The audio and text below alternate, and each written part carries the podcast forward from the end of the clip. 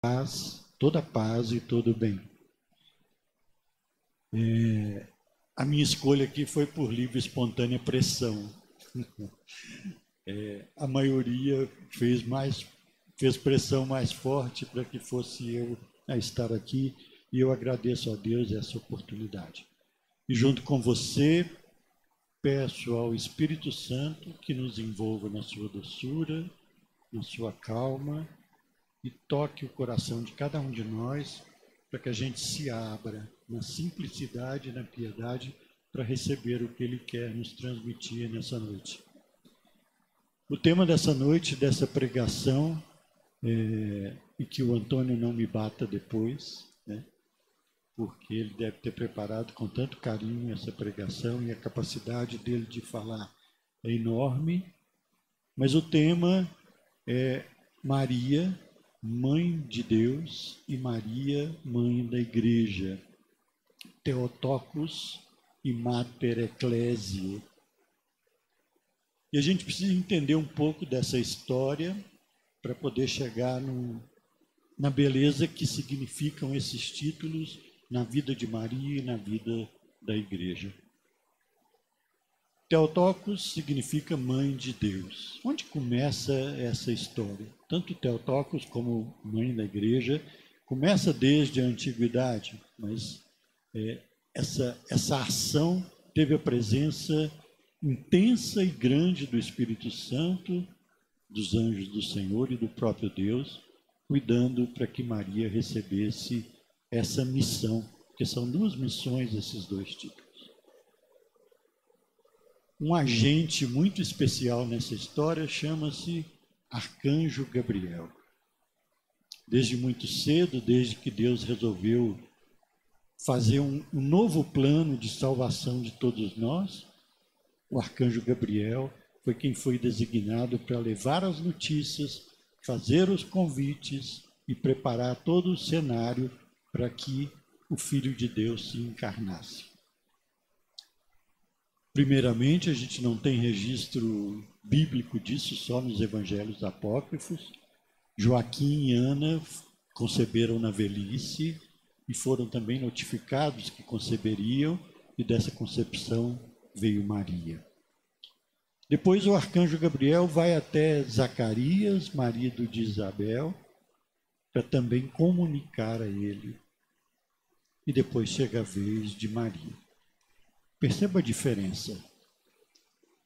Zacarias foi comunicado, tão só e simplesmente: você vai ser pai e sua esposa, mesmo na velhice, vai conceber. Ele duvidou, ainda ficou mudo por durante todo o tempo da gestação. Com Maria foi diferente. Na Bíblia, se você olhar todas as aparições que tem de anjos, o anjo, sempre quando chega, ele prepara o coração daquele que vai ouvir. Não temas, porque o susto é muito grande. A beleza angelical, a presença angelical é o próprio Deus na frente daquele que recebe o anúncio. Então, o cuidado do anjo é nesse sentido: não temas, calma, fica tranquilo.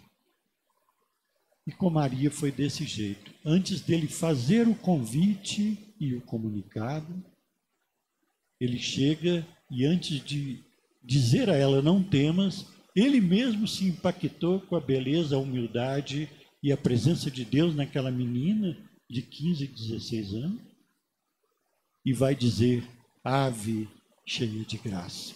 Tamanho foi o encanto que ele sentiu ali por Maria e sentiu que aquele encanto representava a própria paixão de Deus por ela, aquela que, como diz o documento da igreja Lumen Gentium, nascido no Concílio Vaticano II, foi predestinada a ser a mãe do Salvador. E ele, depois de dizer isso, então ele começa: não temos. Encontraste graça diante do Senhor, e vai toda a narrativa da anunciação feita a Maria naquele momento. E diferente de Zacarias, que foi só um comunicado, você vai ser pai, Maria foi convidada a ser a mãe do Salvador. E esse convite, por ser um convite, ela tinha inclusive o direito do não.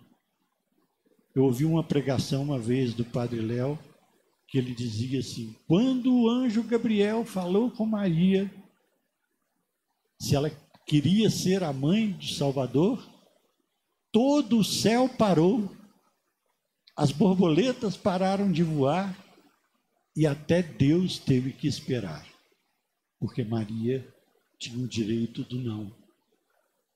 Mas ela, repleta do Espírito Santo, preparada para esse momento, predestinada para ser a mãe do Salvador, disse o seu sim.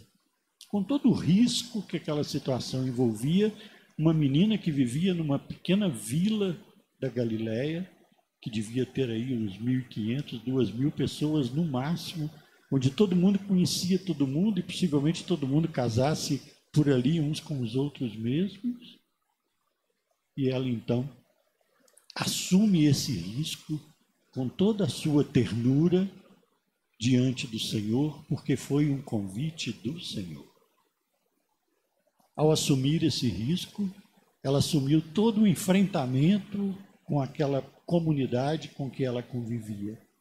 Quando eu chego aqui na mãe da igreja, que eu leio ali fora, e Maria guardava todas essas coisas no seu coração, eu fico imaginando tanto de coisa que ela guardou no seu coração diante daquela comunidade pequena que conhecia todo mundo. Ó, oh, aquela menina ali, ó, ficou grávida antes de casar. É aquela. É a filha de Joaquim e Ana. Nasceu da velhice dos dois e ainda faz uma coisa dessa, e ainda apronta uma situação dessa. Tudo isso deve ter feito muito sofrer o coração de Maria. Porque ela foi encarregada de trazer até nós, até os dias de hoje, na vida de cada um de nós, o Salvador da humanidade. A ida dela para a casa de Isabel junto com Zacarias, participar da gravidez de Isabel, deve ter sido para ela um refrigério, deve ter sido um momento de calma, onde ela pôde servir e ao mesmo tempo cuidar do seu Senhor. Diz ainda o Padre Léo, eu gosto muito de lembrar dele, que o primeiro batismo do Espírito Santo foi de João Batista, né? Que quando Maria chega perto de Isabel, que o menino vibra no seu ventre era o próprio Jesus mexendo ali com João Batista. Daí nasce a figura da mãe de Deus.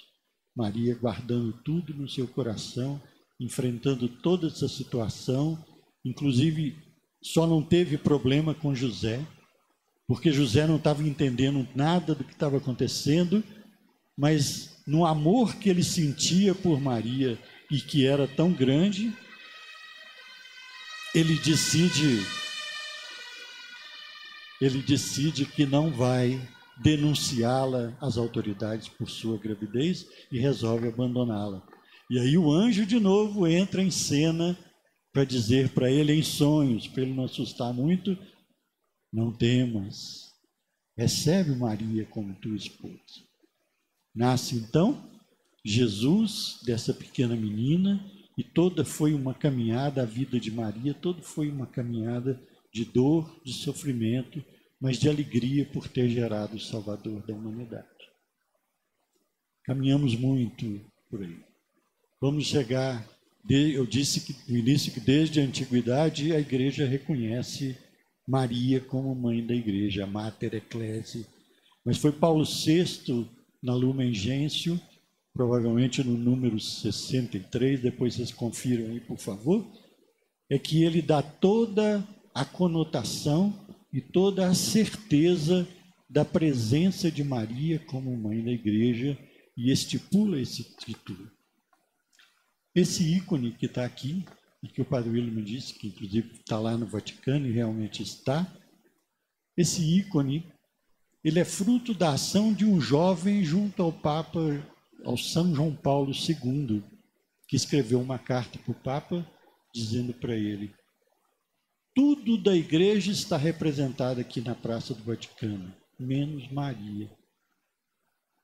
E o Papa, São João Paulo II, hoje nosso santo, reconhece a verdade dessa cobrança desse jovem e contrata então, manda contratar um, um profissional. E esse ícone que está lá no alto, quem chega na, na Praça do Vaticano à direita, bem lá no alto, é um mosaico, ele é todo feito de pequenas pedras, está lá, representando a figura de Maria.